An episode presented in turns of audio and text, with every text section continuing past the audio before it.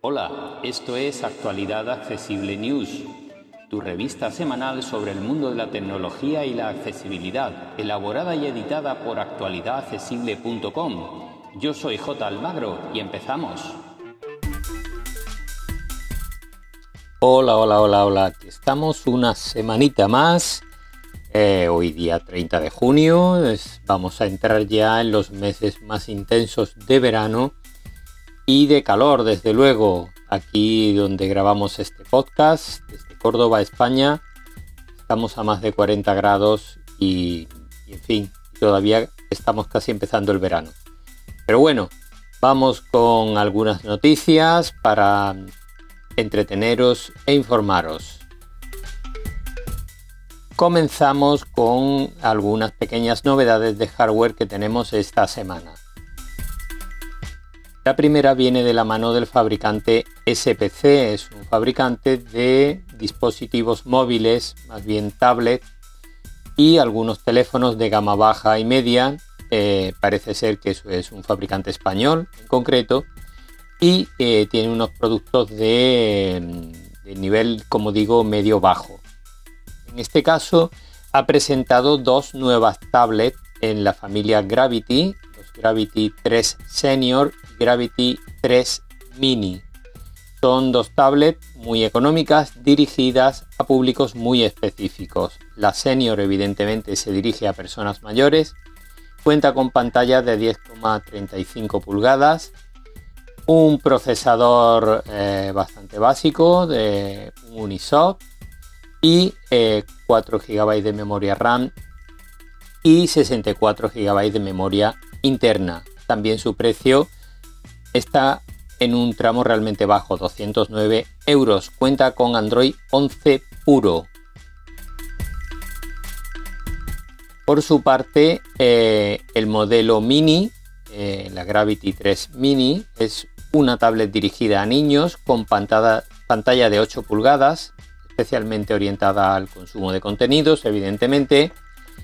Eh, el procesador es un Slimware eh, yo no lo había oído en mi vida.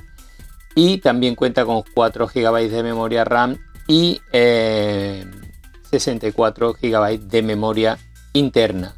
Esta tiene un precio de 119 euros. Estas tablets luego suelen estar mucho más baratas.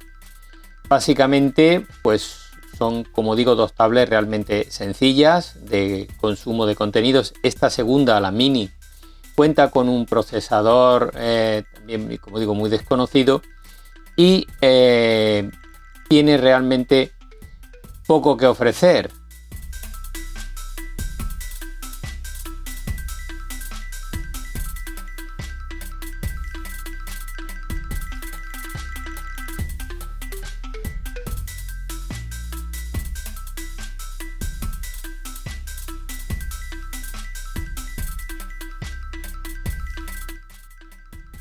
Bueno, pues vamos con otras novedades que se han presentado esta semana y eh, en este caso vienen de la mano del fabricante Nokia. Nokia está ofertando terminales muy interesantes y en este caso el G42 5G Nokia Shadow, como ha sido bautizado, acaba de llegar al mercado. Es un terminal para empezar que viene con Android 13 puro, que garantiza tres años de actualizaciones y Nokia lo suele hacer con bastante rapidez y que cuenta con unas características eh, más que interesantes para su precio. El procesador es un Snapdragon 480 más compatible con 5G. En este caso puede venir acompañado de 4 o 6 GB de memoria RAM y 128 GB de memoria interna ampliables hasta 1 TB mediante tarjetas micro SD. Cuenta con USB-C con jack de 3,5, con sensor de huellas lateral o desbloqueo facial. Y todo ello en una versión base de eh, al precio de 199 euros o la versión superior con 6 GB de RAM por 249 euros. Son precios muy competitivos que a poco que tengan rebaja nos pueden permitirnos hacernos con un móvil realmente competitivo muy completo con Android puro y que puede ser más que suficiente para una gran mayoría de usuarios. Así que no le perdáis la pista a este Nokia G42 5G o Nokia Shadow, que va a ser el nombre que va a tener en distintos mercados.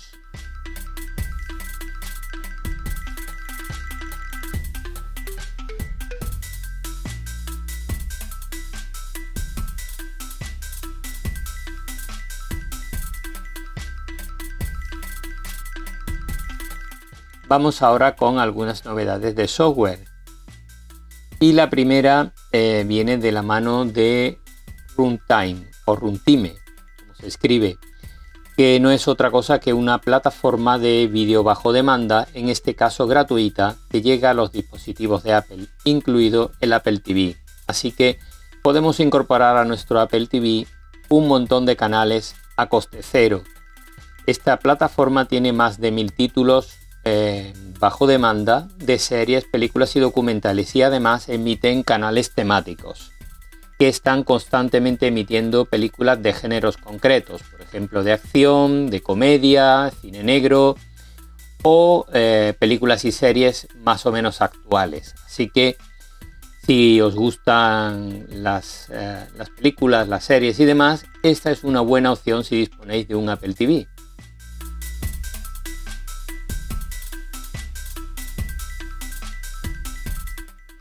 Otra noticia que tiene que ver con el mundo Apple y es que Apple acaba de subir los precios de iCloud en un montón de países, entre los que están Reino Unido, algunos países europeos y algunos países de Latinoamérica. Eh, tenéis una lista completa en el artículo que se enlaza con esta noticia y eh, en nuestra página web, por supuesto, la podéis encontrar. Y eh, deciros que sube eh, casi un 25% en algunos tramos. Así que ojo si estáis en alguno de estos países porque os vais a encontrar una sorpresa si tenéis contratado el servicio de iCloud más.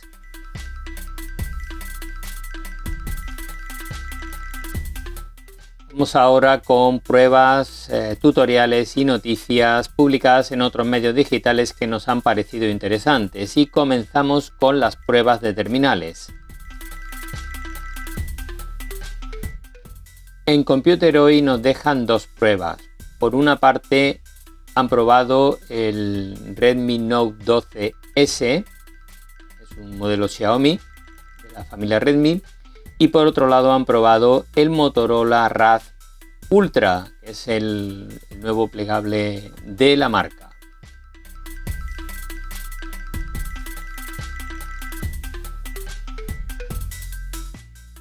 En Sataka han probado el MacBooker de 15 pulgadas con procesador M2.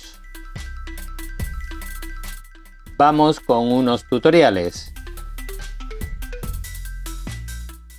Vamos con tres que nos deja Computeroid. En el primero nos muestran cómo reparar una tarjeta SD o micro SD que no funciona correctamente.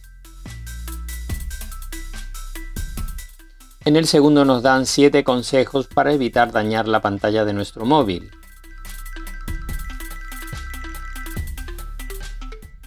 Y en el tercero nos dan consejos para que el móvil no se caliente en verano.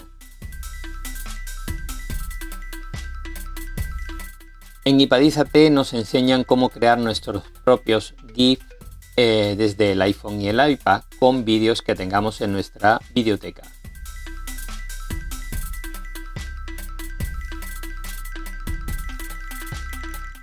Y en Amplifera nos dejan consejos de un experto para evitar que hackeen nuestros móviles. Vamos con otros temas ahora.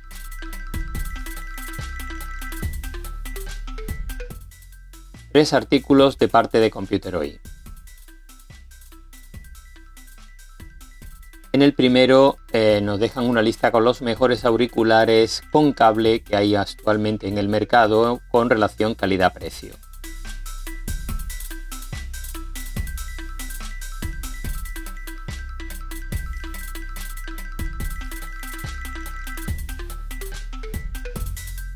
En el segundo nos dejan una relación con los mejores cargadores USB-C que podemos encontrar en el mercado en este momento Y en el tercero nos dejan una relación con las mejores tablets Samsung disponibles actualmente.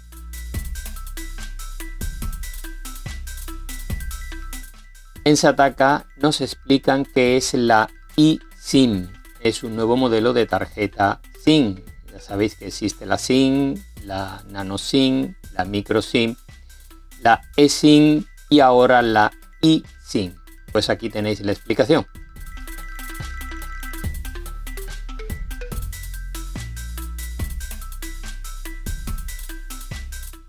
Y por último, en te analizan las mejores alternativas a Spotify para iPhone.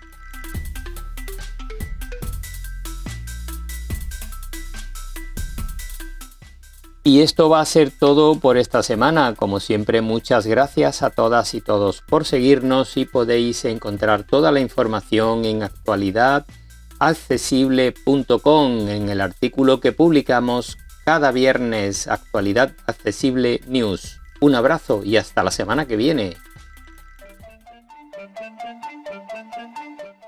Para más información, visita nuestra página web www.actualidadaccesible.com o búscanos en plataformas de podcast y en YouTube. Somos Actualidad Accesible.